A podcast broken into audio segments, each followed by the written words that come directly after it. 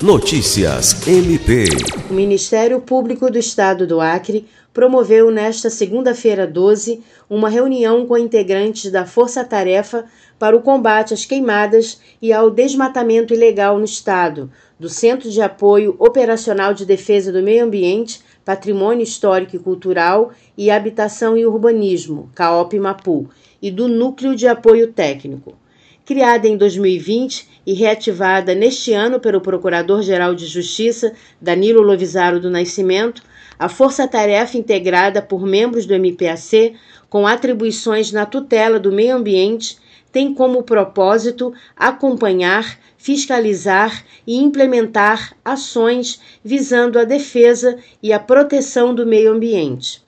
A Força Tarefa ajuizou 15 ações civis públicas por crimes ambientais e analisou 102 alertas de queimadas e desmatamentos, com a expedição de 48 ofícios ao Instituto de Meio Ambiente do Acre, MAC, para responsabilização administrativa dos infratores. Na oportunidade, o coordenador do CAOP Mapu e da Força Tarefa, promotor de justiça Luiz Henrique Rolim, reforçou que o MPAC vem buscando assumir a articulação para uma necessária reestruturação do IMAC.